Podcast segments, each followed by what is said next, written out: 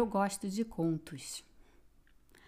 Um dos contos de que eu mais gosto é Casa Tomada, do Júlio Cortázar.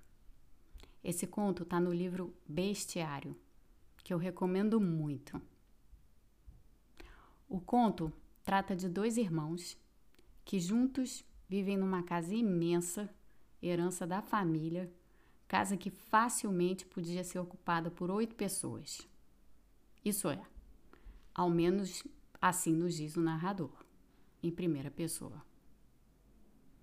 Certo dia, os irmãos escutam ruídos vindos de algum lado da casa.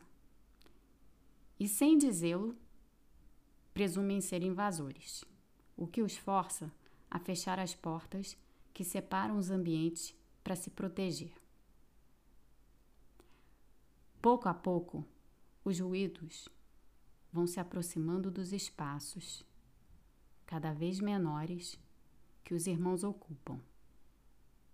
Até que, sem ter mais qualquer alternativa, eles resolvem deixar a casa. É meia-noite.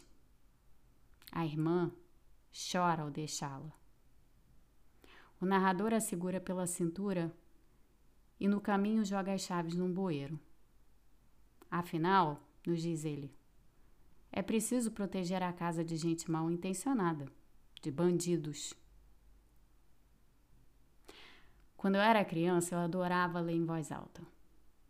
Tenho certeza de que aquilo era bem chato para quem estivesse à volta, até porque era meio frequente. Mas senti um prazer estranho em tirar a palavra do papel e passá-la para a voz. Com o tempo, fui deixando de fazer isso. Sabem como é, né? Tarefas, faltas de tempo, essas coisas. Mas não deixei completamente, não. Ainda leio em voz alta, sobretudo quando quero aprender alguma coisa, o que é curioso. Curioso porque, até ter criado esse podcast, eu realmente nunca parei para pensar por que ler artigos técnicos em voz alta era importante. Ler ficção? Vá lá. Ler A Casa Tomada, de Cortázar, em voz alta, é uma viagem, porque o conto em si evoca uma porção de sensações: medo, assombro, ansiedade. Quem são os invasores? O que eles querem? O que, que eles buscam? Por que, que eles estão ali? E por que, que o narrador não os confronta? Certamente são perigosos. Por fim, o desfecho, o desapego, a casa, o lar daquelas pessoas, os laços de família e o entrelaçamento das gerações todo esse passado é deixado porque, bom, porque é passado. Porque não é possível alterar o que está dado. Porque as rupturas são necessárias para abrir espaço para o novo. Enfim, muitas reflexões e interpretações nascem do conto de Cortázar, sobretudo quando tornado palavra viva. Mas a artigo técnico O que há de poético, ou perturbador, ou sei lá o que, algo que é preciso tornar vivo com o uso da própria voz? Mas essas são as perguntas erradas. Só recentemente me dei conta do que acontece quando se lê em voz alta. Aquelas palavras, letras mortas no papel, entram em você por mais de um dos sentidos. E ao entrarem em você, elas se reconstroem. É um pouco assim. Enquanto as palavras estão no papel, você passa os olhos, você pensa, você adquire um conhecimento que antes não tinha. Essa é a parte fácil.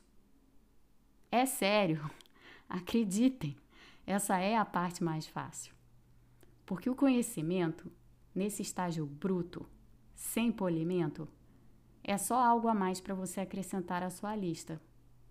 Quando precisar, ele vai estar tá lá para ser usado como contra-argumento a algo que você ouviu ou mesmo como repetição.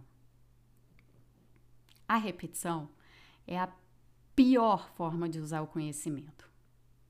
Sabem por quê? Porque de tantas vezes, depois de tantas vezes dito do mesmo modo, o conhecimento perde a cor, a vibração, todas as qualidades que um dia o tornaram, tornaram fascinante. Todas as qualidades, na verdade, que um dia levaram você a ler o artigo técnico. Na economia, isso acontece com muita frequência. A prática é a de repetir. Repete-se que gasto alto causa inflação. Repete-se que dívida elevada pode levar o país à falência. Repete-se que o país só cresce se essa receita daqui, essa receita daqui, ó, só essa daqui, exatamente essa, for seguida à risca. Cansa, né? Eu me canso. Mesmo tendo familiaridade com os assuntos, mesmo sabendo que os argumentos são frágeis, mesmo sabendo que podem ser contestados. É tanta repetição que até o gosto de contradizer o consenso de papagaios perde a graça. Como é possível transcender a repetição? Bom, é ao mesmo tempo muito fácil e muito difícil. Só se consegue passar do conhecimento repetitivo para o entendimento reflexivo com desapego. Lembram? O desapego do narrador da Casa Tomada. Larguem a importância do conhecimento. Tratem o conhecimento com distância. Não deixem o conhecimento virar orgulho ou afagos para o ego. Quando o conhecimento é lido em voz alta, suas virtudes aparecem sim, mas os questionamentos que o cercam também. Quando você começa a se perguntar se deve ou não aceitar de bom grado aquilo que está ali escrito, quando você pensa em abandonar a casa tomada, a casa tomada pelos invasores da repetição, quando você decide largar as chaves do conhecimento dado para entendê-lo a seu modo, para transformar aquelas palavras em outras, à sua maneira, você transcendeu. O que era conhecimento, agora deixou de sê-lo. O que era conhecimento alheio, agora é seu. Corre nas suas veias, vive dentro de você. E melhor, está sempre ali para ser moldado como você bem entender.